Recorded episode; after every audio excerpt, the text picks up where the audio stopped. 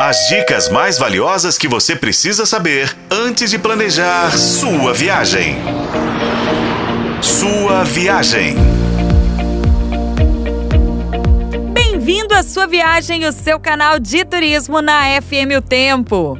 Já estamos em Nova York. A pergunta que não quer calar é: quais os melhores programas para curtir na Big Apple? Existem passeios, claro, que são obrigatórios para todo e qualquer turista, mas também alguns nem tão conhecidos assim, que são simplesmente um tesouro no fim do arco-íris. Para todos eles, a palavra de ordem é use e abuse do bom e velho mapa, hoje disponível em inúmeros aplicativos para o telefone celular. Só saia do seu hotel depois que você planejar o trajeto que vai ser feito e opte pelo metrô para o seu deslocamento. As distâncias entre as regiões da cidade são longas e o trânsito, gente, tal qual os filmes, é caótico.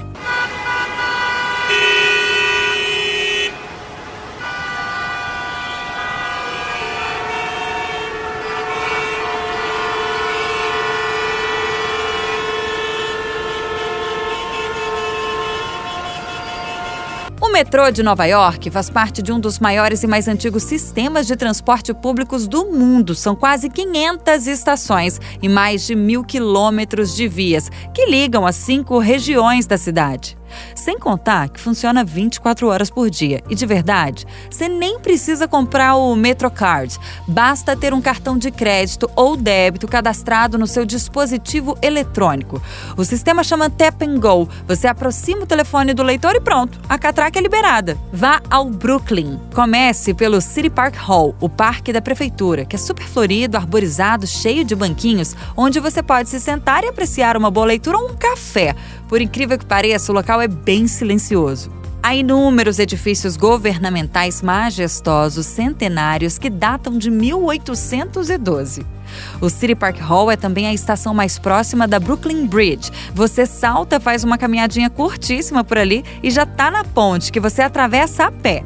São cerca de 40 minutinhos andando, passando por várias barraquinhas com os souvenirs típicos da cidade. Aliás, fica a dica: compre o que você tiver que comprar de lembrancinha logo no começo da subida. Do outro lado, lá no Brooklyn, é tudo mais caro. O cenário da ponte rende fotos lindas e tem uma vista de enlouquecer o turista. Foi palco de filmes como Lado a Lado com Amor, Kate and Leopold, Era uma Vez na América e até do Quarteto Fantástico.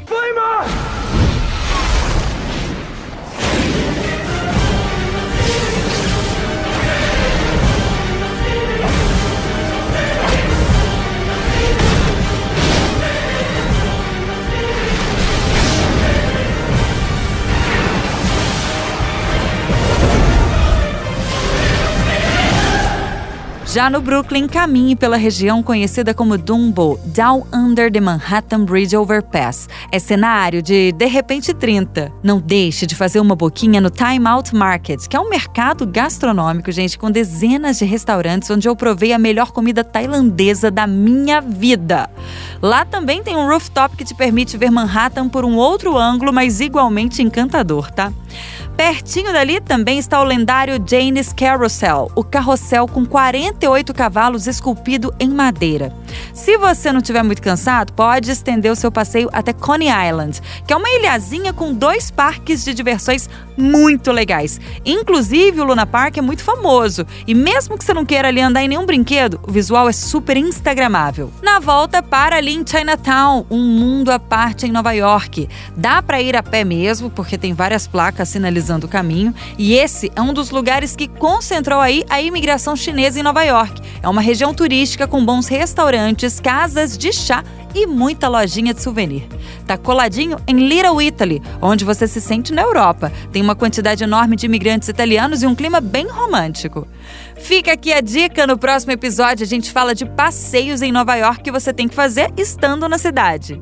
Eu sou a Renata Zacarone e esse foi o podcast Sua Viagem. Acompanhe pelos tocadores de podcast na FM O Tempo.